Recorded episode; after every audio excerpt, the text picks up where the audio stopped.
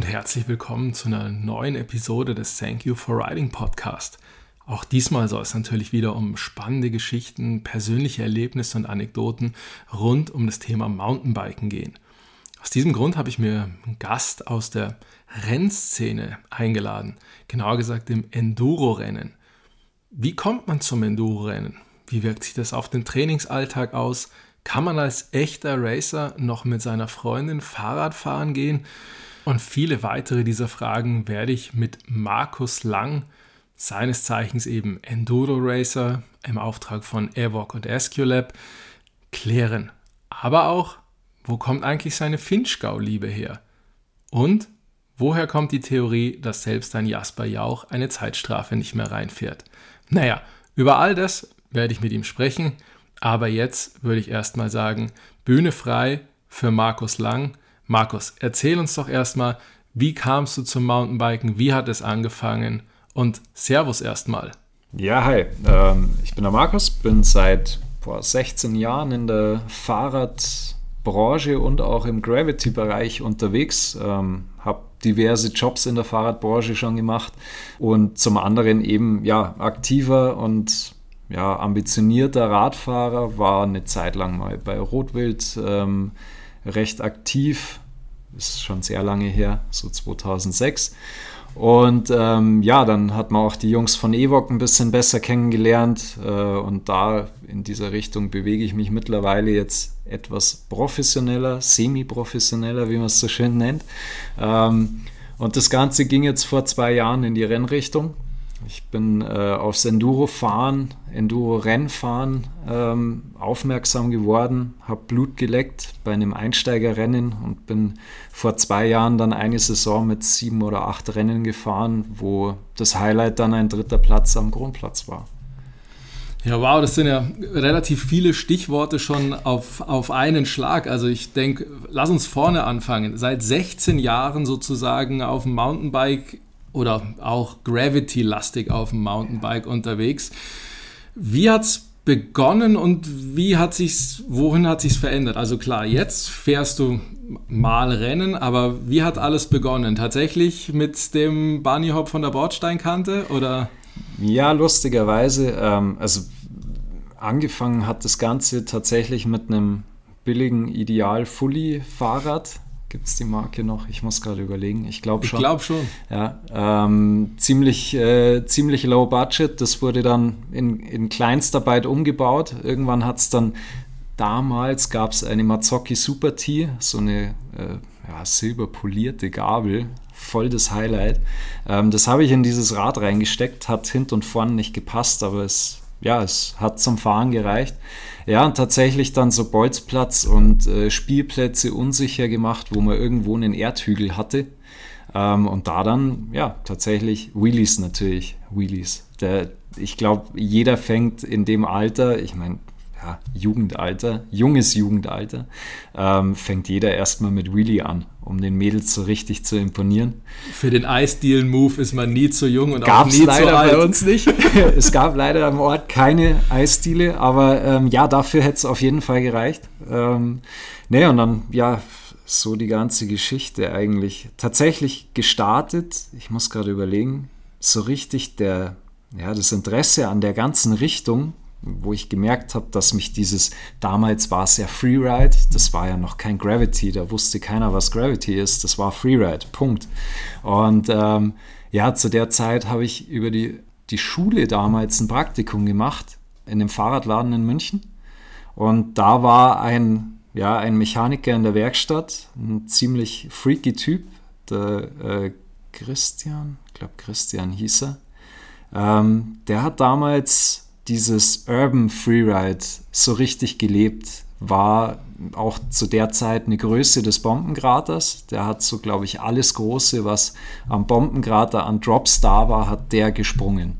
Das war der Freerider schlechthin. Kurzer, ja. kurzer Einwurf meinerseits, der Bombenkrater war so ein, ja sagen wir mal, Dirt Jump Spot in der Nähe von München den die Locals da selbst geschaufelt haben. Direkt eigentlich das Ende von den Isar Trails. Da standen ein paar kleine Drops, ein paar Sprünge, der dann leider irgendwann von Baggern platt gemacht wurde. Aber vielleicht hören wir in späteren Episoden mal noch jemand aus der ganzen Bombenkrater-Ära, um wirklich mal zu erfahren, was da genau dahinter steckte. Sorry, Markus. Alles gut. Ähm, genau, und der hat eigentlich dann so diesen ausschlaggebenden Punkt gebracht, dass man Interesse an dem Ganzen hatte war, wie gesagt, ein total freaky Typ irgendwie, aber der hat genau diesen ausschlaggebenden Punkt gebracht.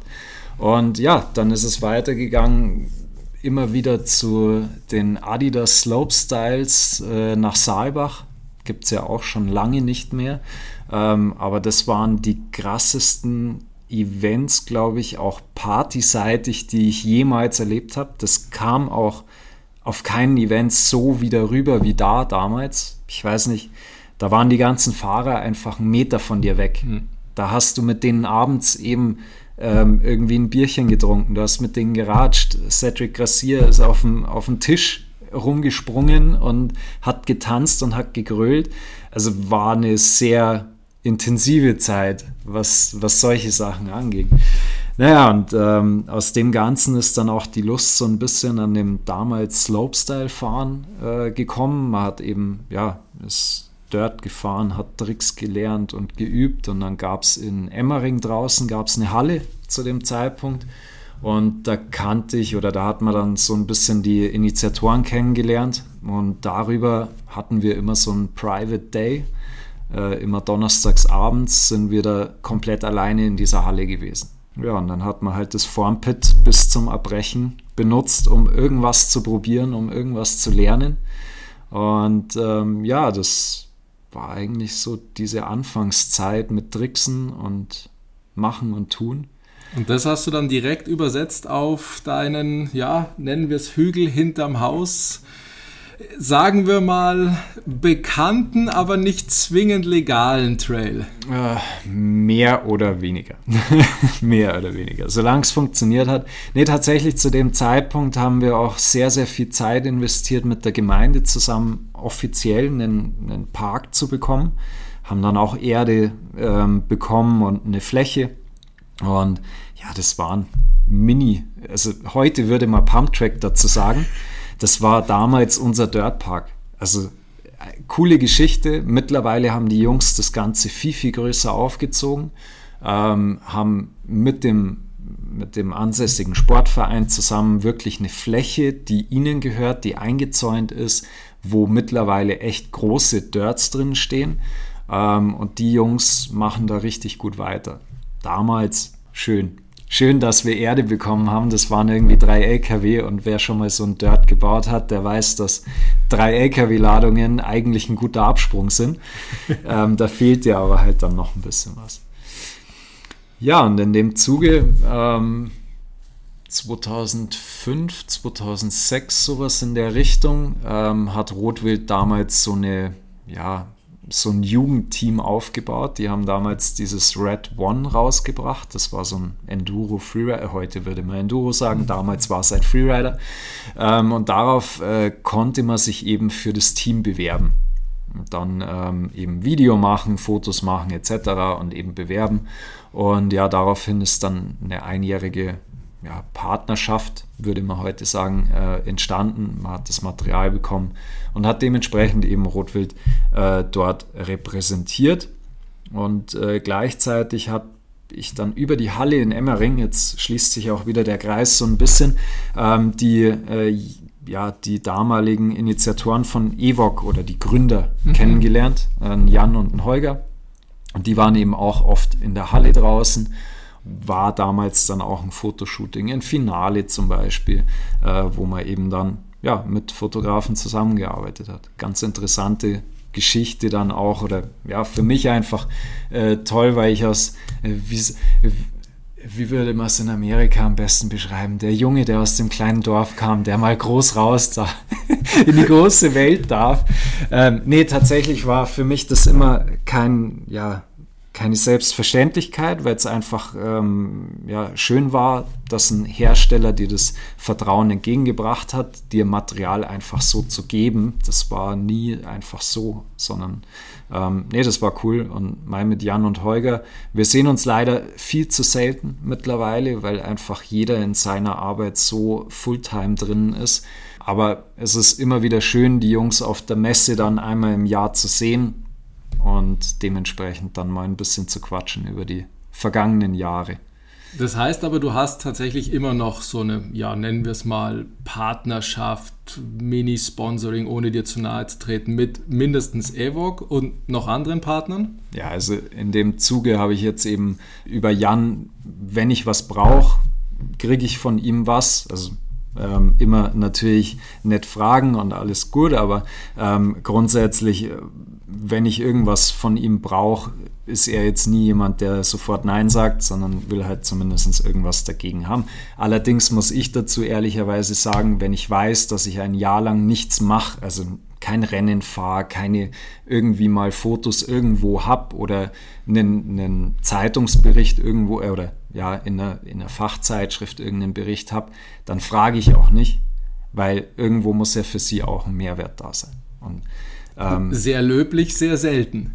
Ja, aber also ich komme wie gesagt, arbeitstechnisch auch aus der Fahrradbranche, habe da auch schon einiges mitbekommen, wie so manch anderer damit umgeht. Ähm, und so möchte ich nicht sein und möchte ich auch nicht agieren. Und es ist ja eine Vertrauensbasis. Das ist, und die will man natürlich nicht wegen irgendeinem, ja, wegen weil man jetzt unbedingt das neueste Modell haben will, äh, muss man das nicht in Dreck ziehen. Ja, und ansonsten ähm, habe ich vor zwei, drei Jahren mal über dieses äh, Snake, äh, SQLab Snake Team, ähm, ein paar Parts bekommen, einen Sattel.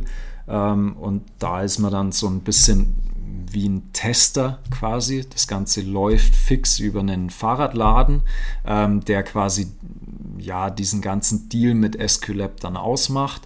Und ähm, der Hintergrund ist eigentlich, dass quasi SQLab dem Händler vertraut, dass der ihm jemanden bringt, der da wirklich aktiv in dem Bereich unterwegs ist.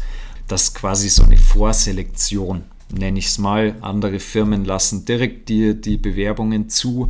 Ähm, bei SQLab gibt es eben diesen Einstieg über dieses Snake-Team. Und dann Smarte Idee eigentlich tatsächlich, dass der Fahrradhändler ja meistens seine Kunden kennt, die üblichen Verdächtigen, die immer wieder mit den gleichen Achtern oder sonst irgendwas kommen, wo man sagt, ah, okay, er muss zumindest einiges liefern, dass man das dann tatsächlich so vorselektiert.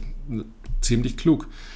Aber dann ist es ja tatsächlich bei dir so gewesen, Markus, dass du eigentlich aus der Luft mittlerweile wieder auf den Boden gekommen bist, oder? Weil dass du mit, mit Springen eigentlich angefangen hast, merkt man in deiner heutigen Fahrweise, meine ich nicht böse, nicht mehr. Ja, tatsächlich, ähm, ja, viel Luft unter den Reifen gehabt und dann tief gefallen. Ähm, das muss man leider in dem Zuge auch sagen. Ich habe ähm, mit 18 einen ja, relativ blöden Sturz gehabt beim Radfahren. Ähm, war zu der Zeit Slopestyle-Geschichten äh, 360 geübt ähm, 360 irgendwann unterdreht und mit dem Fuß runtergegangen und dabei ja so ziemlich alles in meinem linken Knie kaputt gemacht, was so da war.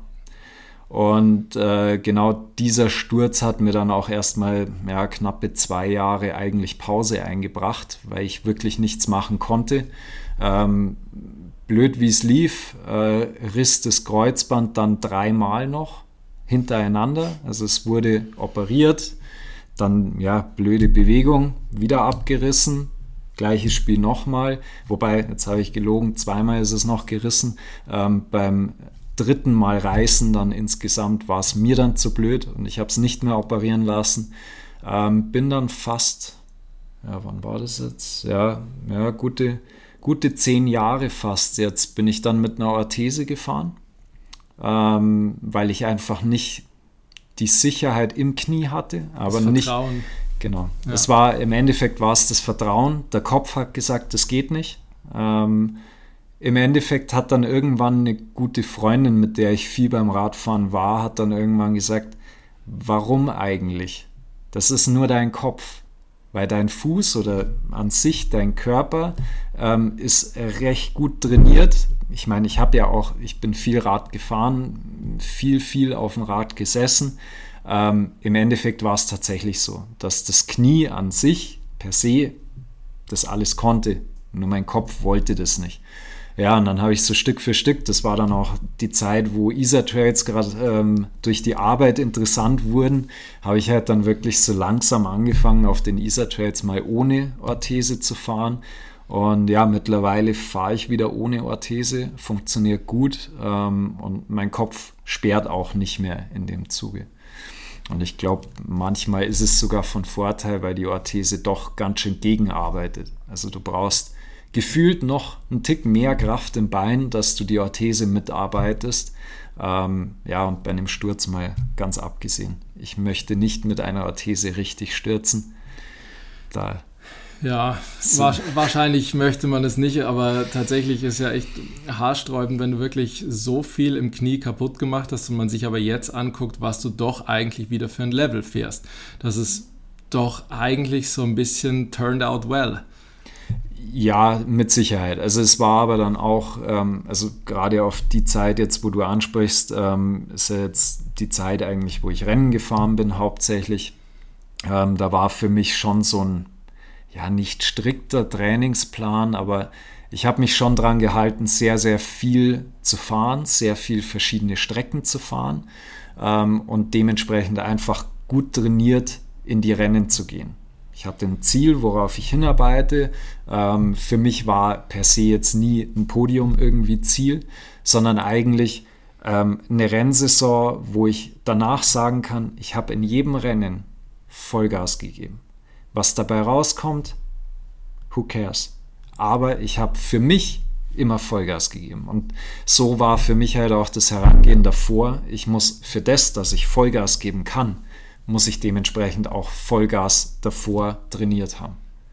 Und das habe ich in dem Jahr ganz gut gemacht. Was, was heißt dann bei dir trainieren? Heißt es, du rennst ins Gym, du machst daheim 700 Kniebeugen oder gehst jeden Tag Radfahren oder spulst in der Woche deine 200 Kilometer runter oder oder ja oder. tatsächlich deswegen auch dieser ähm, ja, Wink dass es nicht ganz so ein harter, also das strikter Trainingsplan war. Ich habe mich mehr so darauf orientiert, viel Rad zu fahren. Also für mich auch nach wie vor das beste Training, ähm, weil klar, Kondition gehört dazu und Kraft genauso. Und das merkst du, merkst du erst dann, wenn du mal ein Enduro-Rennen gefahren bist, wo es dir fehlt. ähm, aber tatsächlich, ich habe äh, über den Winter bin ich extrem viel Skitouren gegangen das war wirklich ein bis zweimal die Woche Skitour ähm, bei uns. Ich wohne hier im Münchner Süden, ich bin direkt in den Bergen. Ähm, von dem her, ich habe irgendwie 20 Minuten bis zum Skilift. Und ähm, ja, da Skitouren zweimal die Woche. Ähm, das war eigentlich Grundgeschichte. Und am Wochenende nach Südtirol zum Radfahren. Also das war immer so in der Wechsel, im Wechsel dann. Ähm, ja, teilweise Dienstag, Donnerstag Skitour, Freitagnachmittag nach Südtirol runter, das ganze Wochenende wirklich straff Rad gefahren. Also meistens so, dass die Shuttles nach mir wieder unten waren. Ja, es war irgendwann so eine, ein bisschen Spaß mit den Fahrern. Ähm, einer hat sich dann auch mal, oder Irgendwann ein paar Wochen später hat mir einer erzählt, dass er meine Zeit quasi unterboten hat, mit einem Auto runterzufahren. Er hat dann nur gemeint, ja, aber sagt es nicht ein Chef. Also ich kenne den Chef von dem Shuttle-Unternehmen sehr gut. Ähm, und da meinte er dann, hey, das brauchst du ihm jetzt nicht erzählen, aber ich habe deine Zeit geknackt. So. Okay, cool. Ist ja tatsächlich lustig, erinnert ja so ein bisschen an das Stevie Smith Videosegment, Long Live Chainsaw in diesem mhm. Sinne, mit seiner Mom, als ihn seine Mom früher immer hochgeschattelt hat und seine Mom sich früher noch ein Buch mitgenommen hat, bis er vom Berg runtergekommen ist und am Schluss hatte er das Buch noch hinten mit drin, bis seine Mom wieder vom Berg runterkam. Aber okay, lass uns Finchgau ganz kurz ausklammern und nochmal ganz kurz zu deinem ganzen Rennding zu kommen. Bei Finchi machen wir gleich. Was steht da alles auf der Uhr? Also Alpine Enduro Serie, bist genau. du gefahren, plus diverse Male Saalbach bei Glamride etc. Ja, tatsächlich, die Glamride-Geschichten war immer so nebenher. Das war so just for fun eigentlich äh, Downhill-Rennen. Ähm, wobei tatsächlich muss man ehrlicherweise sagen, genau das hat auch so ein bisschen dieses Blutlecken wieder ja, ausgelöst. Ähm, ich bin, jetzt muss ich gerade überlegen, 2018 glaube ich, bin ich das Glamride-Rennen nochmal gefahren. Beziehungsweise da, da waren es noch die World Games. Jetzt muss ich tatsächlich kurz schauen. Nee, 2017 ich habe hier gerade noch diese Teilnehmermedaille. 2017 nochmal ähm, die World, of, äh, World Games of Mountainbike. Dann sind sie ja eingestellt worden oder beziehungsweise das Downhill-Rennen ist rausgenommen worden. Ähm, das war so, ja, mal wieder ein Downhill-Rennen fahren. So, das war dann sechster Platz in der, bei den Männern Elite ich komme, ich passe genau in das Alter. Mit, mit 30 bist du mit den ganzen 18-Jährigen in der Gruppe. Also es ist schon ein hartes Pflaster. Und irgendwann fühlst du dich dann auch alt. Also auch wenn du noch jung bist, aber gerade wenn du in so einer jungen Gruppe fährst, fühlst du dich alt. Es kommt noch eine Steigerung, erzähle ich gleich noch. Ähm, genau, und dann ging es weiter. Ähm, ja, Enduro-Rennen. Ich will mal ein Enduro-Rennen fahren. Dann war für mich nächste Adresse, okay, Enduro One Enduro One Einstiegsrennen kann man mal schauen, wo man landet. Ähm, war bei uns in Aschau am Chiemsee. Ähm, nächste Gelegenheit angemeldet. Dann ging es schon los. Welche Klasse? Es gibt in der Enduro One, ich glaube für Herren zwischen 18 und 38, glaube ich, fünf verschiedene Klassen. Oder mehr sogar. Ich weiß es gerade nicht. Ähm, naja, gut. Dann habe ich mir gesagt, okay, du willst ja irgendwo einen Vergleich. Und wenn, dann willst du irgendwie lieber ein, eins auf die Fresse kriegen, als zum Schluss irgendwie das Gefühl zu haben, du bist in der falschen Klasse gestartet.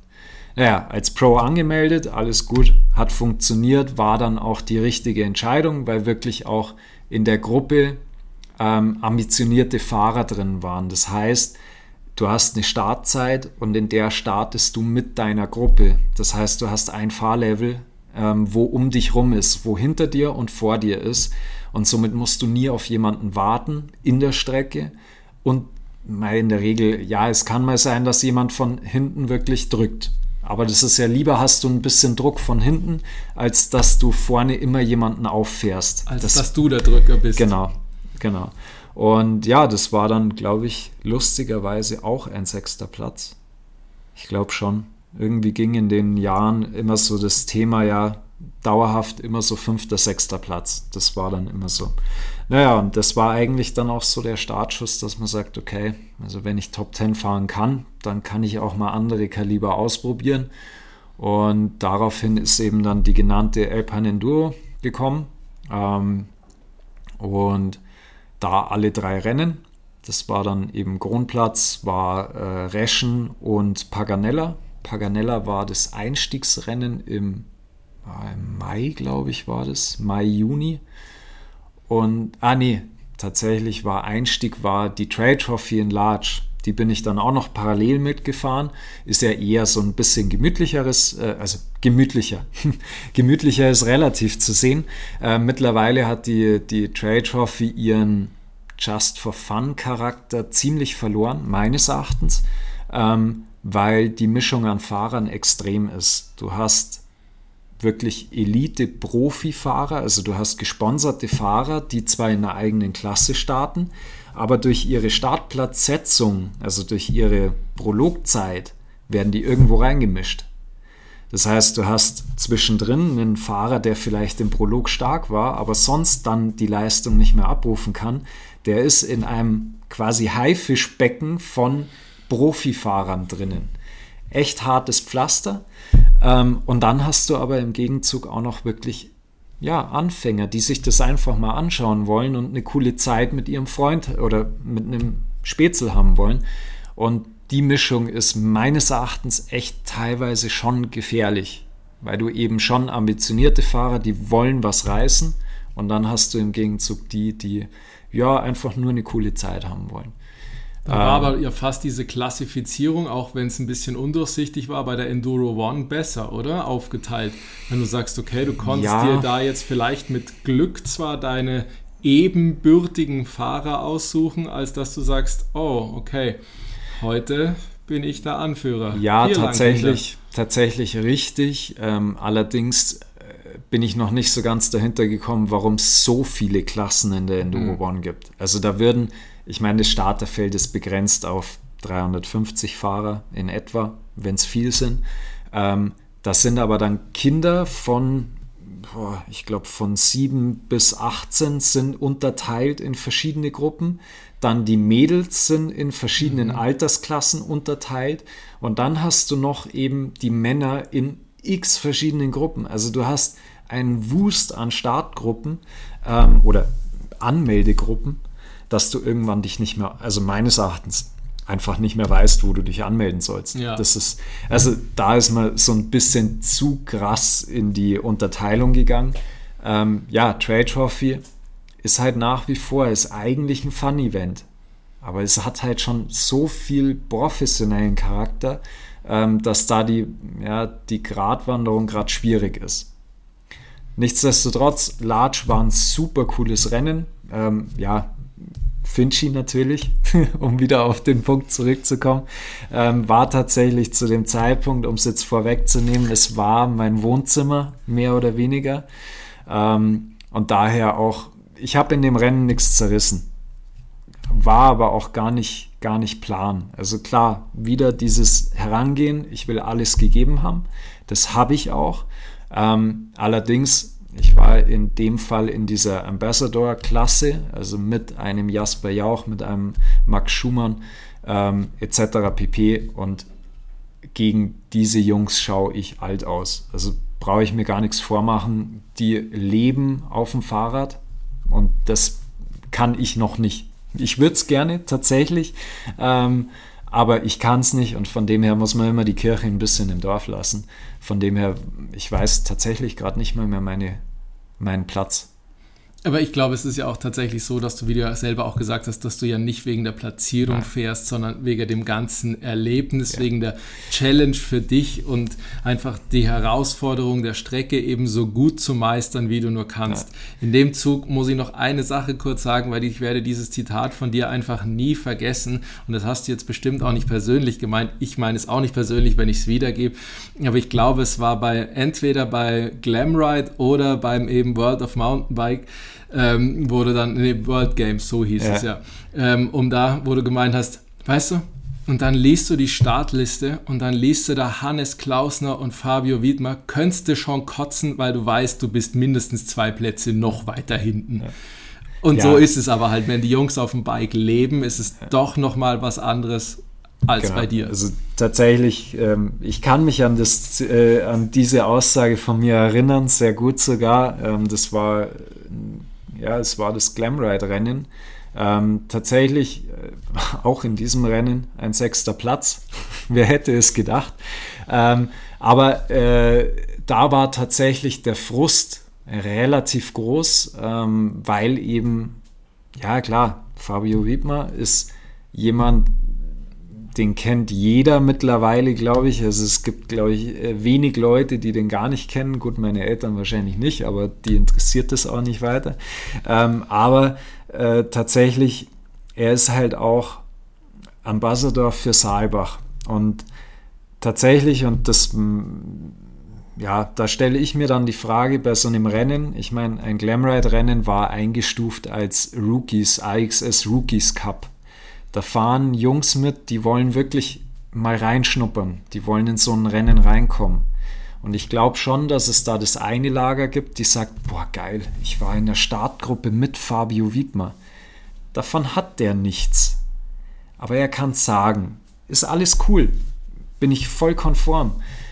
Die andere Gruppe gibt's, hey, warum muss der bei so einem Rennen jetzt gewertet mitfahren? Und steht dann auf dem Podium. Also klar, sein Verdienst, er kann fahren, gar kein Thema und er fährt abartig gut. Ich ziehe meinen Hut jedes Mal vor jeder Aktion, die er startet. Aber warum in so einem Rennen? Das ist einfach das, was ich dann nicht verstehe und wo ich auch kritisch sehe. Aber wie gesagt, wird ähm, wahrscheinlich eher eine marketingseitige Entscheidung gewesen sein. Von dem her lassen wir die mal so im Raum stehen. Lassen wir das einfach tatsächlich so stehen. Wie ist es aber dann bei der Alpine Enduro Series, wenn du sagst, du wusstest davor ja die drei Stops, also eben Paganella, Kronplatz und Reschenpass. Reschenpass, danke dir, ja. Ähm, fährt man da davor hin, fährt da, um vor Ort zu trainieren oder ziehst du Finchgau eisern durch? Nein, tatsächlich nicht. Also Finchgau ist für mich natürlich immer eine gute Möglichkeit zu trainieren. Ähm, du hast ja eigentlich kaum Winter dort. Äh, tatsächlich genau die Jahre hatten dann richtig gut Winter, ähm, wo dann auch nicht viel ging im Dezember ähm, und Januar. Aber ab Februar, sage ich jetzt mal, kannst du dort eigentlich Radfahren gehen. Ähm, und du hast eine sehr hohe Vielfalt an Strecken. Also du hast sehr steinige, du hast sehr staubige, dann aber auch wurzelige. Und wenn du halt dann mal ein schlechtes Wetter erwischt dort, hast du auch richtig Party in den Strecken, weil dann werden sie echt fies und du kannst gut trainieren. Du hast einen Shuttle, du hast ja in der Regel um die 1000 Höhenmeter Abfahrt. Ähm, und das ist eigentlich dieser springende Punkt. Ich wollte wo trainieren, wo ich wirklich lange Abfahrten mache. Ich bin jemand, ähm, der auf kurzen Strecken nicht warm wird. Das heißt, gerade bei so einer ja, Enduro One tue ich mich wahnsinnig schwer, ähm, mein volles Potenzial abzurufen, weil bis ich drinnen bin, ist die Strecke vorbei. Ähm, da tue ich mich noch sehr, sehr schwer. Das ist auch was, was man trainieren kann. Allerdings habe ich mich eher darauf besonnen lange Strecken. Ich mag es wirklich so 10 Minuten Stages und die auch mit einem guten, mit einer guten Durchschnittsgeschwindigkeit durchzufahren ähm, und gerade dieses Flüssige. Also einfach zu schauen, so gut wie möglich die Kraft einzuteilen ähm, und so flüssig wie möglich da durchzukommen. Ich weiß nicht, manch einer erinnert sich an diesen krassen Lauf von Aaron Gwynn in, in äh, Leogang ohne Kette. Da hat man mal gesehen, wie, wie extrem schnell ein Fahrer fahren kann, der einfach nur kraftsparend fährt. Und in dem Fall war es so, weil er konnte nicht pedalieren. Und ähm, das zu sehen war für mich krass und genau das versuche ich immer so ein bisschen für mich zu adaptieren ähm, und so flüssig wie möglich solche Strecken zu fahren. Einfach eben Kurven schön zu fahren. Nicht unbedingt die krasseste Linie, das muss nicht immer sein, sondern ich versuche, meine Geschwindigkeit immer durchgehend zu halten. Und dafür ist das Finchgau einfach für mich sehr, sehr gut, weil ich die Strecken gut kenne. Ich kann immer wieder eine neue Linie ausprobieren, aber eben darauf hinarbeiten, dass man flüssig fährt. Um auf die Eingangsfrage zurückzukommen. Ähm, fährt man denn in die, in die Richt äh, oder in diese Gebiete? Mein Glück ist, ich komme relativ viel rum oder bin bis jetzt äh, relativ viel rumgekommen und kannte die Gebiete zumindest. Die Strecken per se kennst du teilweise nicht mal vor dem Start. Also das heißt, die werden so neu abgesteckt oder so individuell abgesteckt, ähm, dass du sie zwar stellenweise trainieren kannst, aber nie im kompletten. Und das macht es eigentlich interessant, wahnsinnig interessant. Und das ist auch das, warum ich aufs Endurofahren umgestiegen bin vom Downhillfahren. Beim Downhillfahren fährst du an einem Wochenende zehnmal die gleiche Strecke und änderst Nuancen, dass du schneller wirst. Du änderst deine Linie um zwei Zentimeter, zack, bist du einen Tick schneller. Beim Endurofahren hast du genau eine Chance und die musst du nutzen. Und das ist das, was so viel Spaß macht, weil du teilweise sogar Blind Stages hast. Das heißt, du darfst die gar nicht trainieren. Und da trennt sich dann auch die Spreu vom Weizen wer kann sich schnell auf eine Strecke einstellen, wer fährt vorausschauend, was eigentlich ja so eine Grundvoraussetzung überhaupt beim Radfahren ist, aber beim Endurofahren nochmal eine ganz andere Würze bekommt, weil du fährst trotzdem am Limit. Du fährst nicht mit angezogener Handbremse, sondern du versuchst ja, die Strecke, die du nicht kennst, so schnell wie möglich runterzukommen.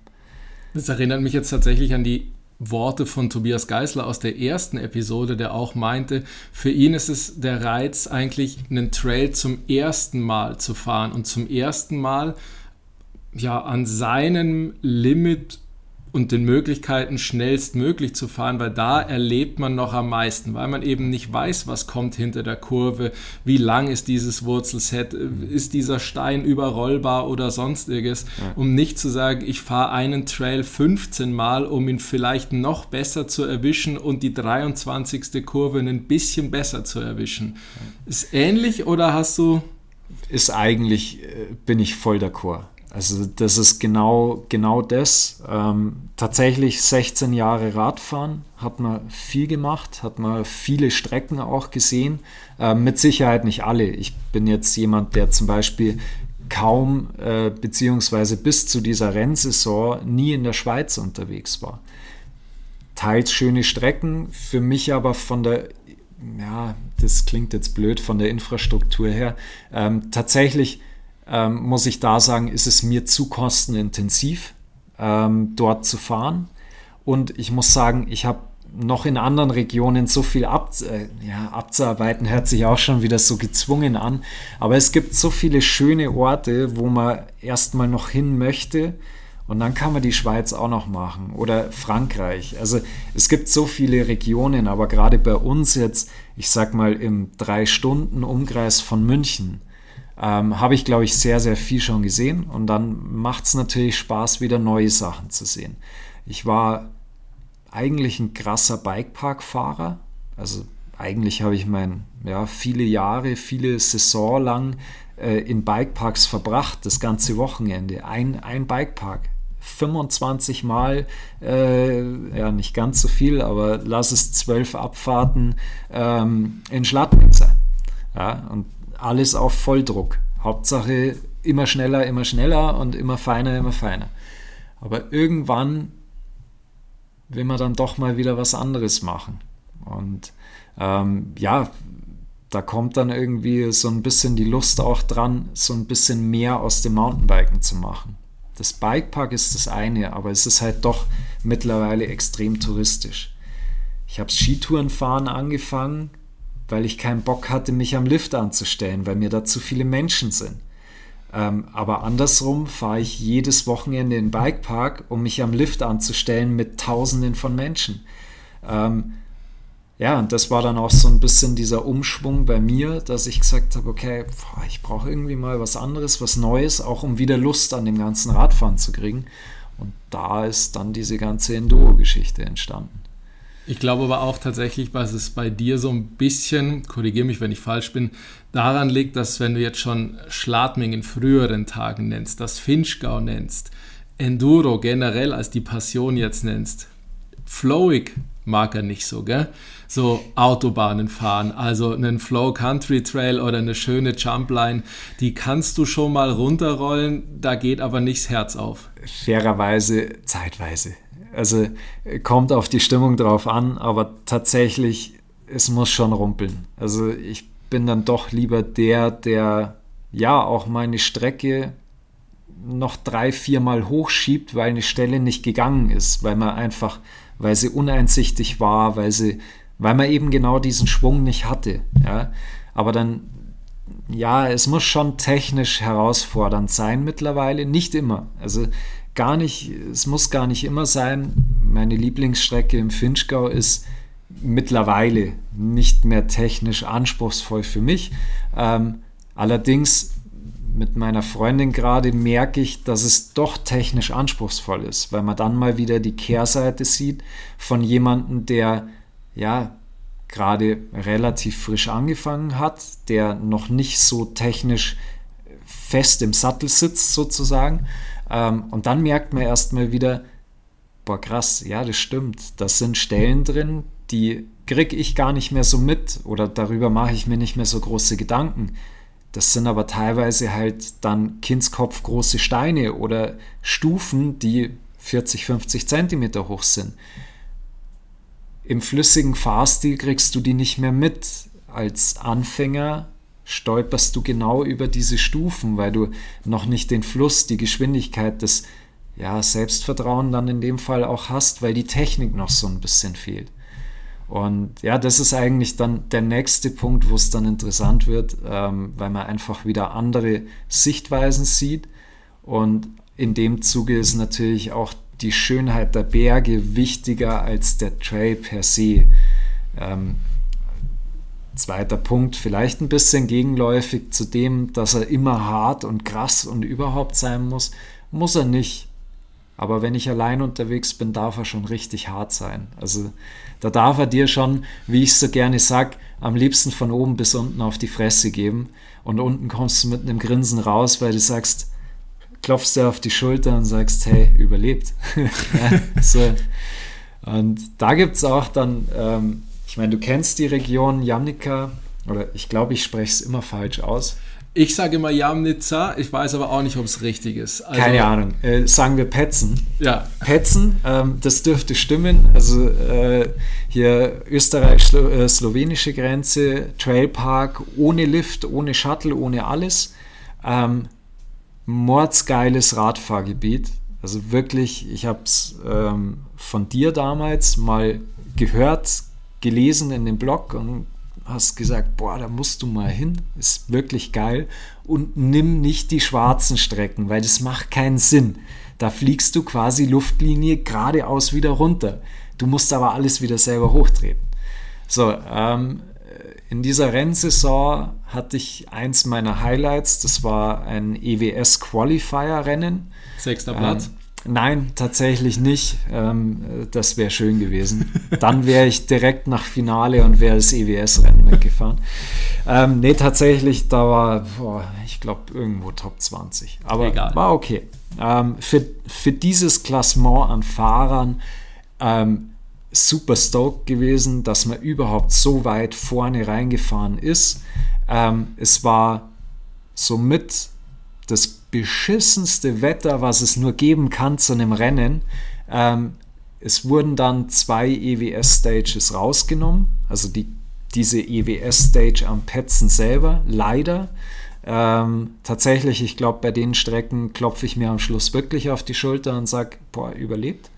Ähm, allerdings konnten wir sie leider nicht fahren, weil das Reglement sagt, äh, schreibt vor, wenn man die nicht trainieren kann, ähm, dürfen sie im Rennlauf nicht drin sein. So, bei uns war das Problem, genau wo sie trainiert werden hätten können, ähm, ist ein riesiges Gewitter mit Regen und Blitz und Donner drüber gegangen und sie dürften den Lift nicht laufen lassen. Hm. So, somit war zwei Stages weg. Aber dafür eigentlich alles, was Jamnika so an Strecken hat, wurde in diesem Rennen abgefahren. Ähm, ja, da waren dann Südafrikaner mit dabei, die EWS fahren, also die wirklich U21 fahren. Und ich weiß nicht warum. Ich habe relativ, ja, so spitz auf Knopf. Ich war auf der Autobahn Richtung Petzen und habe dort meine Zusage, dass ich gemeldet bin, bekommen. Ähm, war so ein bisschen kurzfristig. Und dadurch bin ich irgendwie auch in diese junge Gruppe reingekommen. Und da sind wir jetzt bei dem Thema mit den 30 und du fühlst dich einfach alt. Weil wenn ein U21-Fahrer in vier von fünf Stages dich überholt, fühlst du dich einfach alt. Und vor allem, du fühlst dich unglaublich untrainiert. Obwohl du eigentlich vom Gefühl her an diesem Rennen schon für deine Verhältnisse sehr trainiert bist. Abartig wirklich abartig. Ähm, die Jungs, höchsten Respekt, die fahren eine Drittfrequenz zwischen den Stages, wo du dir denkst, okay, du sitzt auf deinem Home Trainer, du hast heute nichts mehr vor. Nee, da kommen noch drei Stages und die fahren da, also die ziehen an dir auch zwischen den Stages vorbei, wo du halt versuchst, dein Innerstes wieder zur Ruhe zu bringen. Ähm, vor allem, du hast dann trotzdem aber diesen inneren Stress, weil du musst in einem bestimmten Zeitfenster von Ziel zu Start wieder kommen. Also du hast Transferzeiten. War neu, war interessant und war echt hart. Weil du kommst halt zwei Minuten vor dem Start dann am Start an. Okay, also das heißt, wie ist dieser Rennablauf? Nochmal ganz kurz, einfach, dass du nochmal diesen Rennablauf schilderst. Also es geht los mit meistens dem Prolog. Mm, in dem Fall kein Prolog. Ähm, oder jetzt muss ich kurz überlegen. War in dem Fall Prolog. Ähm, doch, ich glaube sogar am Samstag war Prolog. Ich muss jetzt gerade lügen. Ich weiß es tatsächlich nicht mehr hundertprozentig. Auf jeden Fall grundsätzlich das Rennen selber. Ähm, du startest erstmal mit dem Transfer, ähm, also von Petzen nach Jamnika mit Shuttle. Da wurden wir rübergefahren, dann abladen und dann hast du quasi Ausstieg Shuttle bis Start hast du ein bestimmtes Zeitfenster, weil du hast eine festgelegte Startzeit. Zu der musst du äh, dort sein, ansonsten verfällt sie. Oder du bekommst eine Zeitstrafe von fünf Minuten, die du auf keinen Fall mehr rausfährst. Also bei allem, was, was also auch ein Jasper Jauch, glaube ich, würde das nicht mehr schaffen. Keine Chance. Ähm, genau, und dann fährst du eben deine Stage. Ähm, die ist in Jamnika ja so zwischen zwei und vier Minuten lang. Bei dem Wetter natürlich abartig. Es hat geschüttet. Es hat den ganzen Tag geschüttet. Die, die Profi-Jungs quasi, die noch äh, Fotomaterial gebraucht haben, haben dann ihre Gläser aus den Brillen raus, haben aber die Brillengestelle aufgesetzt, dass es so aussah, als hätten sie Brillen getragen. Weil du hast durch die Brillen nichts mehr gesehen. Es war einfach wie in der Sauna. Und sobald du geputzt hast, wird schlimmer als davor. Also es war echt übel.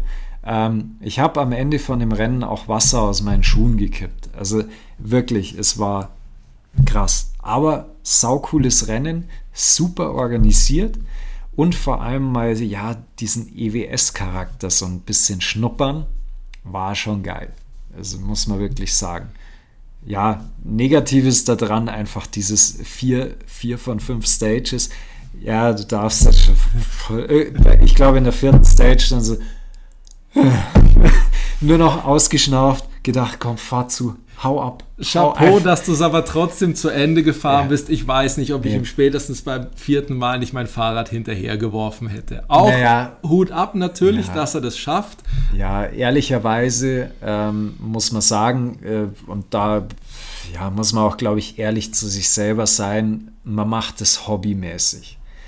Es ist ein Hobby, auch wenn man es vielleicht jetzt übertrieben semi-professionell nennt, ähm, es bleibt ein Hobby. Du lebst nicht davon, du richtest nicht deinen ganzen Lebensinhalt danach, äh, wobei es bei mir schon sehr nahe kommt, aber noch nicht ganz so krass.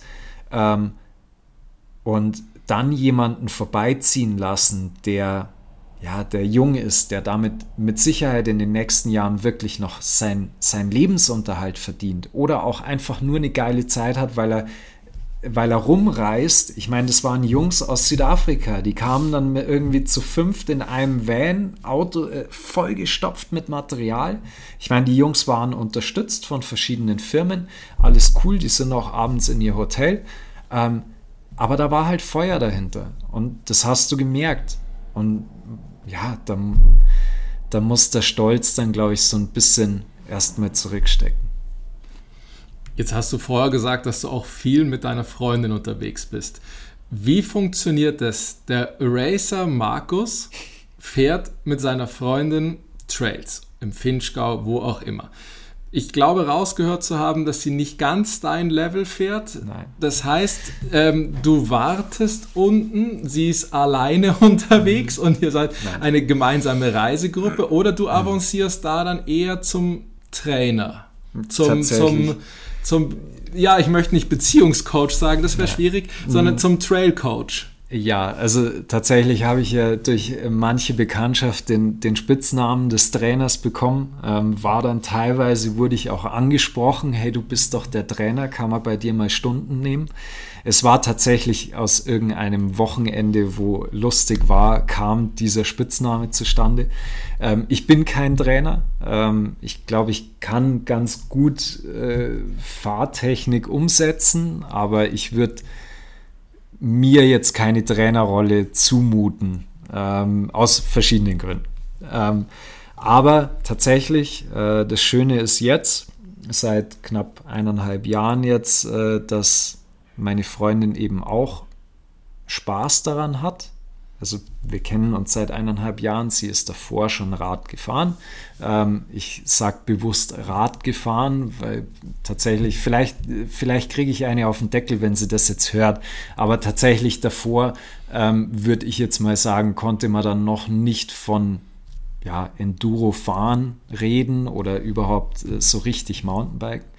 Ähm, tatsächlich reizt mich gerade eher wirklich mein Wissen oder mein, ja, mein Können auch so ein bisschen weiterzugeben.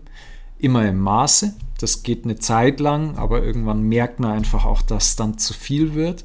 Ähm, und das ist für mich gerade auch echt eine Herausforderung. Wann ist es zu viel? Wann kann ich noch ein bisschen? Ähm, einschneidendes Erlebnis in dem Fall sie weiß jetzt ganz genau, was kommt. Ähm, wir waren letztes Jahr, wo wir uns auch dann live getroffen haben am Gardasee, ähm, waren wir in Paganella und dort sind wir eine ziemliche Gewalttour gefahren. Muss ich mittlerweile sagen, mir war das zu dem Zeitpunkt nicht so bewusst. Du kannst dort bis auf das oberste Plateau mit Liften fahren. Alles easy, alles cool. Ähm, davor aber schon so ein bisschen in den Bikepark eingerollt, einfach um reinzukommen, um, um Gefühl fürs Fahrrad zu kriegen. Ja, und dann sind wir quasi ähm, einmal auf diesem Plateau oben in Paganella ähm, bis zum Secret gefahren. Secret ist so, ja, er wird so ein bisschen in den Himmel gehoben, aber es ist ein saucooler Trail, weil du eigentlich alles drinnen hast. Du hast richtig auf die Fresse, aber halt auch echt flowig, Waldboden, Steine, Wurzeln, Stufen, alles komplette, komplette Momente, alles drinnen. Und da habe ich ihr tatsächlich zu viel zugemutet, ähm, weil wir den ganzen Tag unterwegs waren. Mit, auch mit Tragen, also Rad tragen, weil das sind dann, bis man da hinkommt, muss man über so ein paar äh, Steinstufen hoch und du machst auch gut Höhenmeter, auch wenn es dir nicht bewusst ist, aber du machst dann doch ganz schön Höhenmeter. Und ja, da habe ich dann kurz hinter mir gehört, wie es einen ziemlich dumpfen Schlag getan hat. Und da ist sie halt einfach auf, auf so einer Steinplatte, ist ihr das Vorderrad weggerutscht oder sie hat irgendwie im Reflex zu stark gebremst. Ich weiß es nicht mehr. Auf jeden Fall ist sie auf dem Bauch gelegen. Und das ist tatsächlich eine echt schwierige Situation, weil du einen Partner hast, den du gerne dafür begeistern willst, ähm, und dann aber genauso auch dir bewusst sein musst, dass es den auch mal auf die Fresse haut. Ich meine, ich kenne es, unser erstes Wochenende im Finchgau. Sie hat sich an ein und derselben Stelle zehnmal hintereinander auf die Fresse gehauen. Aber tatsächlich war das was, was ich ihr bis heute wahnsinnig hoch anrechne, weil sie einen Biss dahinter hat den viele andere nicht haben. Sie will. Und das zu haben, ich meine, sinnhaft, ob ich jetzt zehnmal hintereinander mich auf die Fresse haue, kann man jetzt mal so im Raum stehen lassen. Aber einfach nur dieser Pfeffer dahinter, diese, ja, diese Lust am Radfahren. Allerdings eben, ähm, wie weit geht das? Wie oft haut es dich auf die Schnauze und du bist immer noch drauf und dran, dass du das weitermachen willst. Oder kommt irgendwann der Punkt, boah, jetzt hat es mich so auf die Fresse gehauen, jetzt habe ich keinen Bock mehr. Lass mich mit deinem Fahrrad in Ruhe, ich gehe wieder klettern, ich gehe Skitour, sonst was. Lass mich mit deinem Fahrrad in Ruhe. Und da ist es echt schwierig und da die Gratwanderung, deswegen ist mittlerweile auch die größere Herausforderung für mich, gute Trades zu finden, wo wir beide Spaß haben. Wo ich Gas geben kann, wo sie aber trotzdem auch stressfrei runterkommt. Das heißt nicht, dass sie nicht an ihr Level gehen muss. Ich bleibe immer in einem, in einem laufbaren Abstand. Hört sich blöd an, ist aber für mich, ähm, ja, um es ganz egoistisch zu sehen. Ich habe keinen Bock, wenn sie es irgendwo weit oben schmeißt, dass ich den ganzen Trail wieder hochlaufen muss. Da bleibe ich lieber ein bisschen näher, fahre halt für mich Sektionen. Ich kann ja auch in der Zeit Sektionen Training machen. Dann schiebe ich halt derweil nochmal hoch. Sie macht es genauso. Sie schaut sich Stellen an und dann dauert es halt mal zwei, drei Minuten länger.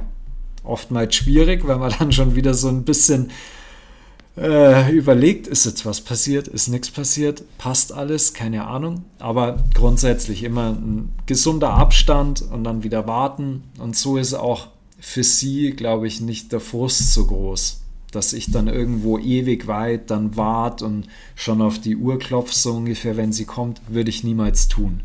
Weil ich will ja, dass sie Spaß hat, dass sie irgendwann auf dem Level ist, wo man ja stressfrei einfach auch ein bisschen anspruchsvollere Sachen fahren kann. Wobei ich doch glaube, dass ihr mittlerweile eh schon relativ viel Spaß zusammen auf dem Fahrrad haben könnt, weil sich ja da schon etwas getan hat. Und eben weil, wie du selber auch gesagt hast, ihre Passion oder Hingabe zum Mountainbiken schon auch stimmt, weil sie ja eigentlich sagt, sie würde gern noch einen Ticken drauflegen, ohne dass man jetzt sagt, oh, ich heb jetzt die Latte so nach oben, dass man wirklich einfach nur noch Do-or-Die-Trails fährt, was man ja auch gar nicht will. Vor allem, ich glaube, was hier auch noch, was man nicht vergessen darf, finde ich, dass wenn du mit jemandem fährst, der, no offense, einfach einen schlechter fährt als man selber oder auf einem anderen Level fährt, kommt bei mir oftmals noch so diese Verantwortungskomponente dazu, dass ich ja selber sage, oh, jetzt habe ich aber für den zweiten, dritten, vierten, was auch immer, irgendwo die Verantwortung, weil ich war ja eigentlich der Auslöser, dass wir jetzt hier runterfahren. Ja, tatsächlich äh, ein guter Punkt und ähm, ich sehe es jetzt nicht mal aus dem Punkt, dass, dass sie schlechter fährt als ich, sondern aus dem Punkt, ich suche ja die Strecken aus. Und ich kenne die meisten Strecken, wo wir fahren. Wenn ich, wenn ich die Strecken nicht kenne, okay, alles gut. Ähm, kleines Beispiel in dem Zuge, wir haben immer wieder gerade das Thema äh, Finale. Finale, immer mal wieder. Klar, Situation lässt es gerade eh nicht zu, aber eigentlich wollten wir letztes Jahr äh, um Weihnachten herum nach Finale. Ähm, tatsächlich habe ich mir dann viel Gedanken gemacht, wie, was, wo wir das timen, planen können, ähm, dass sie im Finale auch Spaß hat. Finale kann viel, kann wirklich viel. Ähm, tatsächlich war ich aber zu selten dort und ja, vor zehn Jahren mit Evok zum Fotoshoot und jetzt vor zwei Jahren mal wieder. Ähm, tatsächlich ähnlich wie das Rennen in Jamnika, nur Regen. Aber ja, ähm, tatsächlich kann ich die Strecken nicht mehr ganz so einschätzen. Und ich weiß es von meinen Home Trails, von den Strecken im Finchgau, was allein ein Jahr verändern kann in dem Trail. Sei es die Menge an Fahrern, sei es Eruption, egal was. Die Strecken schauen nach einem Jahr teilweise echt scheiße aus. Und du musst selber erstmal schauen, war das der Trail, den ich jetzt meinte, oder ist es eigentlich ein ganz anderer? Ähm, und daher hatte ich da echt viel überlegt und ja, das Gute war, Freunde haben dann gesagt, ja, hey, fahrt doch runter und nehmt diese Single-Uplifts. Weil ich habe immer so im Hinterkopf gehabt, ja gut, du fährst da runter, fährst in einer Gruppe von acht Leuten und mietest dir ein Shuttle dann sitzt sie mit in diesem einen Shuttle. Und die sieben anderen oder sechs anderen Mitreisenden wollen so viel Abfahrten für ihr Geld wie möglich, weil du zahlst 50 Euro. Dafür willst du ja was geboten kriegen. Und das war dann immer so für mich der Punkt, wo ich gesagt habe, hey, ich weiß nicht, ob das jetzt schon der richtige Zeitpunkt ist. Eben, dann kam diese Info oder dieser Tipp mit den Single Uplifts. Ähm, da kann man sich selber die Strecken raussuchen und ich glaube, das wäre eine super Option gewesen. Wobei sie auch dann immer sagt, hey, bitte fahr selber, fahr mal alleine, fahr dein Ding. Aber ich genieße es eigentlich auch mit ihr zu fahren, weil es entspannt ist. Das hört sich total bescheuert an bei jemandem, der einmal im Finchgau ist und quasi Zeiten stoppt und schneller wieder Shuttle sein will. Und beim nächsten Mal sagt er, du, kein Stress, ich fahre mit meiner Freundin, alles gut. Aber genau das ist es. Ich habe ja so ein bisschen den Traum immer gehabt, genau so jemanden zu finden. Ähm, schnulzig hoch 10 gerade. Aber hey, es war, es war ein Traum, ähm, einfach jemanden zu haben und das war auch immer so ein bisschen eine Hoffnung, jemanden zu finden, mit dem man das teilen kann, was man gerne macht, wo man Herzblut drin hat, warum soll ich mir dann jemanden suchen, der komplett was anderes macht, der das vielleicht nicht mal nachvollziehen kann? Das hilft dir am Ende nichts. Ich verbringe, wenn es geht, so viel Zeit mit Camper irgendwo äh, ja, in der europäischen Weltgeschichte, wie es so schön heißt. Nee, aber einfach irgendwo in der Pampa, in, wo Strecken sind, ähm, und bin von Freitag bis Sonntag unterwegs. Unter der Woche gehe ich arbeiten. Wie viel Zeit bleibt dann für eine Beziehung noch? Und von dem her genieße ich das gerade so, dass man eben diese Zeit gemeinsam verbringt, auch wenn man im Abstand von 500 Metern unterwegs ist auf dem Trail, aber man macht ja doch irgendwie was gemeinsam. Am Abend unterhält man sich, hey, die Stelle war cool und boah, da bin ich runtergefahren, hast du das gesehen?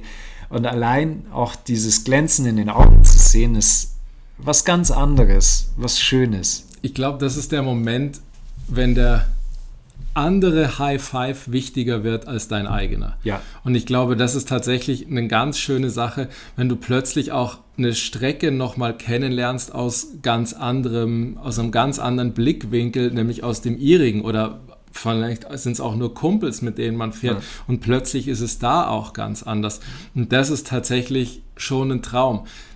Ich kann das jetzt selber nur mit einem Freund berichten. Ich war einmal alleine in Kanada, bin Whistler schon vorgefahren, den Bikepark, erzählte dann ein Jahr lang einem Kumpel jede Strecke im minutiösen Takt und fuhr sie ihm im Gedanken vor, bis er gesagt hat, jetzt halt endlich die Klappe, ich komme mit. Und er hat jede Strecke eigentlich komplett anders empfunden als Aha. ich und erzählte dann abends beim Bier auch was ganz was anderes, ja. wo ich schon wusste, ja jetzt, jetzt, komm, erzähl vom Step-Up ja, der taucht in der Geschichte überhaupt nicht auf, weil ja. der wurde halt einfach weg.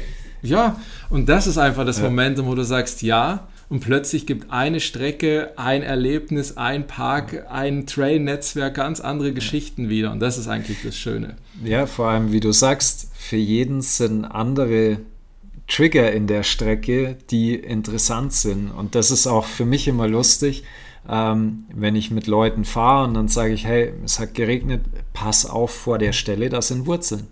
Wie, das sind Wurzeln? Das sind gar keine Wurzeln. Und spätestens, wenn sie an der Stelle sind, wissen sie, was ich gemeint habe. Also ich kenne Strecken relativ gut, gerade ja, wieder zurückzukommen aufs Finchgau. Ähm, ich kann manche Strecke, glaube ich, äh, jeden Stein beim Namen nennen. So, ich will es nicht übertreiben, aber ich kenne sie schon sehr, sehr gut. Und da ist es immer wieder lustig zu sehen, welche Stellen manche dann priorisieren, wo du dir denkst, ja, keine Ahnung. Ist jetzt für mich nicht so eine, so eine Aus, äh, ausschlaggebende. Oder du siehst teilweise das, was sie meinen, bekommst du gar nicht mit. Hatten wir vorhin schon, aber das ist eben ist echt witzig und ähm, das macht es tatsächlich interessant. Und da haben ganz andere Sachen auf einmal Priorität. Da geht es dann auch nicht mehr darum, der Schnellste äh, zu sein oder eine Strava-Zeit in, in, in die Strecke rein zu fräsen, sondern da geht es einfach darum, am Abend vor dem Camper zu hocken und zu sagen, hey, cool war es heute. Es ist nichts passiert, alles fein. Ähm, du hast wieder was dazugelernt, ich habe was dazugelernt. Ähm, cool. Und jeder ist glücklich. Da ist wirklich absolut nichts hinzuzufügen, Markus. Bevor wir zu den letzten drei Fragen kommen, würde ich noch eine Frage, die muss ich dir vom Tourismusverband Finchgau stellen, ähm, noch, noch, noch fragen. Also leider, auch wenn du jetzt mit der Ehrenbürgerschaft gerechnet hast, soweit ist es leider noch nicht. Warum Finchgau? Bist du wirklich auch dann Chili Holy Hansen und Sunny Beni all day long oder gibt es noch mehr? Tatsächlich mittlerweile, also es gibt mehr dort. Also mehr ähm, für dich, meinte ich. Ähm, mehr für mich, ähm, ja, ich habe eine Saison lang dort gearbeitet. Das erklärt, glaube ich, schon ein bisschen was. Allerdings, ähm, jetzt gut zuhören, ich bin genau zweimal auf dem Fahrrad gesessen in dieser einen Saison. Ähm, ich habe damals eine Filialleitung dort gemacht und war sechs Tage in dem Laden und da hatte ich am siebten Tag kein, keinen einzigen Nerv mehr für ein Fahrrad. Ähm, tatsächlich, mittlerweile ärgert es mich, aber ich weiß, dass ich damals einfach zu jung war dafür, dass ich das gesehen habe, was das Finchgau kann. Ähm, mittlerweile ist es Familie dort unten, also nicht direkte Familie, aber die Leute, die man da kennt, ist einfach so die zweite Familie. Das ist einfach, ähm, ja, wie gesagt, diese sprichwörtliche Couch oder das Wohnzimmer, ähm, das ist es bei mir tatsächlich. Ich fühle mich dort wahnsinnig wohl und äh, fahre dort wahnsinnig gerne die Standardstrecken. Ähm, tatsächlich am liebsten den Rotbrunn. Rotbrunn ist für mich der abwechslungsreichste und am krassesten auf die Fresse gebende Strecke, die es dort gibt. Darf ich überhaupt so viel, äh, so viel Schimpfwörter sagen? Hier? Ich hoffe doch. Okay, wird nicht zensiert, gut. Ähm, nee, aber tatsächlich mittlerweile auch Hochtouren. Also wir waren jetzt zweimal am Piz und Brei mit 3000 Höhenmeter, ähm, ja, und verschiedene andere. Ähm, Shuttlecam etc. Und da soll auch noch mehr dazugeben. Es gibt ja diese inoffizielle Bucketlist, was man so an Hochtouren im Finchgau mal gemacht haben muss. Ähm, tatsächlich mittlerweile ähm, eben dieser krasse Schritt von Bikeparkfahrer zu Bikebergsteiger ähm, macht mittlerweile echt Spaß. Die erste Tour habe ich einfach nur gekotzt in einer Tour und ich habe denjenigen verflucht, der mich dazu gebracht hat. Grüße gehen raus an die Ecke. Ähm, aber tatsächlich, der Arschtritt war, glaube ich, gar nicht schlecht, weil das Ganze hat den, Stein, äh, ja, den, den bekannten Stein ins Rollen gebracht, weil dadurch bin ich eigentlich mehr und mehr auch aufs Enduro-Fahren gekommen. Und mittlerweile fahre ich sogar gern bergauf. Man will es nicht glauben. Ob ich den Punkt nochmal erreiche, bezweifle ich bei mir zwar selber, wobei ich auch hier sagen muss, es stimmt gar nicht. Auch ich habe mich tatsächlich schon erwischt in so Sachen wie Trail Center Rabenberg oder solche Dinge. Die machen es einem dann auch einfach, wenn du wieder nach oben strampeln musst, weil du dann plötzlich Bock hast, ja, da kommt ja noch mal was, da kommt ja noch mal was. Ja. Und ich aber auch nicht 1000 Höhenmeter kurbeln muss, sondern einfach nur kurz kurbeln muss ja. und nach 20 Minuten werde ich schon wieder belohnt, dass ich wieder bergab fahren darf. Ja. Also tatsächlich in den Rennen ist es schon immer hartes Brot, ähm, weil da musst du, da ist nicht, ja, ich kann heute, sondern ich muss halt. Ähm, und da gibst du ja dann doch noch mal in den Stages auch noch alles, was geht. Also ist ja immer, es ist immer nett und da kann man jeden fragen, der Rennen fährt. Davor heißt es immer ja easy going. Heute machen wir mal ganz gemütlich. Ja, gerade erste Stage. Am Ende der Stage siehst du sie dann alle hustend und äh, mit Wasser sich überschütten, weil sie trotzdem alle All-In gegeben haben. Und das ist eigentlich auch das Nette dran, ähm, weil du auch wirklich die super Profis hast, die sich trotzdem nicht im Zaum halten können, sondern trotzdem all in gehen. Die kompensieren das besser, aber am Ende trotzdem jeder hat den Ansporn Vollgas. Und das macht es eigentlich so nett, auch diese ganze Szene. Ja, Markus, dann danke erstmal für die ganzen Einblicke. Lass uns zu den letzten drei Fragen kommen, weil ich weiß gar nicht, wie viel Zeit wir schon runter haben, aber vielleicht muss ich mit dir auch noch eine weitere Episode machen. Ich mache vielleicht bald nur noch Doppelepisoden. Ja, gerne. Aber pass auf, Ride with Friends oder Solo Mission? Schwierige Frage. Mal so, mal so. Ich, ich mag es, mit einer Handvoll Leuten zu fahren. Bei mir darf die Gruppe nie zu groß sein. Ähm, auch wieder so ein Verantwortungsthema, ähm, aber auch ein organisatorisches, weil du dann zu viele Fahrerlevel in einer Gruppe hast. So eine Gruppe bis sechs Leute ist angenehm, cooles, wenn da coole Leute dabei sind, super gerne. Aber ich mag es auch gerne alleine und dann Vollgas. Vorletzte Frage traue ich mich fast nicht zu stellen. Lieblingsgebiet? ja, ach, warte mal, ähm, Holland? Nein, ach so, nee, äh, ja, Finchgau. Also tatsächlich, ähm, ja, dicht gefolgt von äh, Paganella. Paganella ist dann doch, und dann kommt eh schon der Reschen. Ja, wobei Reschen würde ich da, boah, das ist schwierig.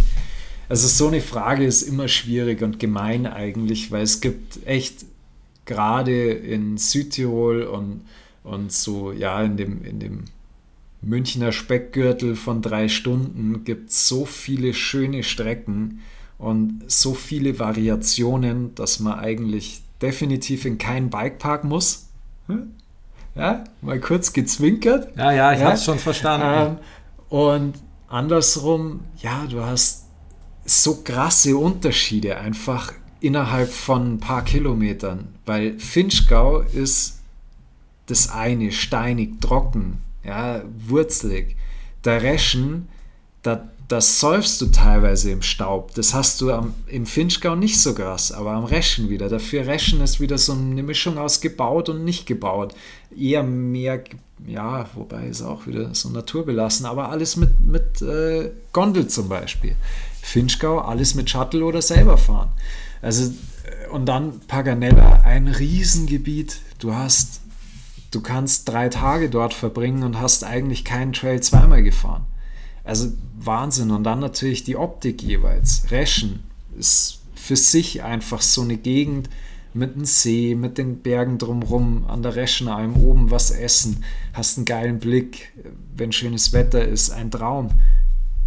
Paganella, du schaust bis an, äh, an äh, Gardasee runter. Und Finchgau, du hast dieses Meer an Apfelhainen. Ob das jetzt gut ist, lassen wir mal dahingestellt. Aber es ist ein Bild für sich. Und ja, und dann halt meine Familie dort. Jetzt wird es nicht einfacher, eigentlich noch viel komplexer und schwieriger.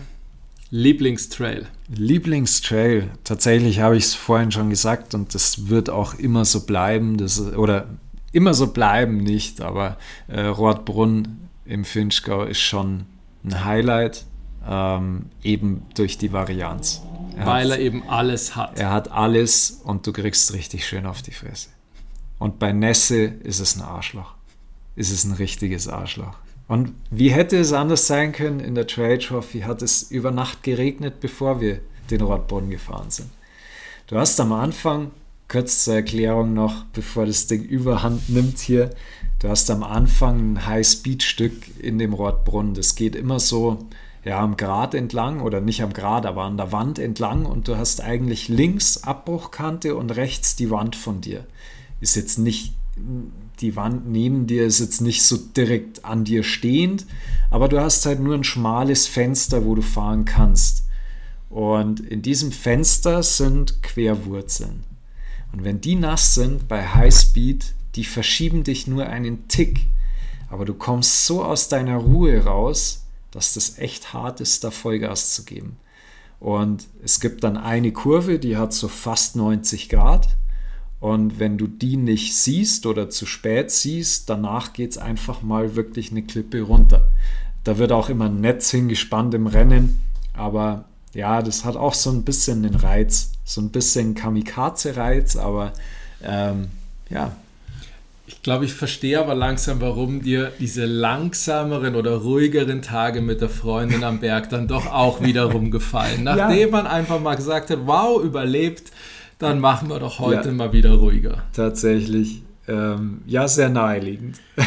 Sehr schön. Wahnsinn. Vielen, vielen lieben Dank, Markus, dass du heute hier warst. Dass du also wirklich so einen schönen Einblick in den Alltag oder in das, die letzten 16 Jahre des Markus, des Racers Markus gegeben hast, der aber auch scheinbar eine ganz schön weiche Seite hat, aber auf jeden Fall hat er eine unfassbar sympathische Seite. Und da sage ich nur, thank you for riding, Markus. Vielen Dank, hat mich gefreut und gerne auf eine nächste Runde. Lieben gern, Markus, denn ich glaube, es scheint sich herauszukristallisieren, dass jede Person so unfassbar viel zu erzählen hat, wenn es ums Thema Mountainbiken geht, dass wir mit einer Episode pro Person gar nicht zurande kommen. Naja, Vielleicht überlege ich mal, dass wir, vielleicht machen wir einfach nur noch Doppelfolgen. Naja, wir werden sehen. So, jetzt aber lasst mir ein Abo da. Ich hoffe, euch hat es gefallen. Schreibt mir auch gerne eine Bewertung. Ansonsten wechsel auch mal rüber zu Instagram. Hier folgen, kommentieren. Habt ihr noch Fragen an Markus? Fragen ans Finchgau, übers Finchgau oder, oder, oder. Interessiert mich alles. Ansonsten bleibt gesund. Wir sehen uns auf dem Trail. Freut euch auf die nächste Episode und bis dahin heißt es wie immer. Thank you for writing, writing. Thank you for writing, writing, writing, writing, writing.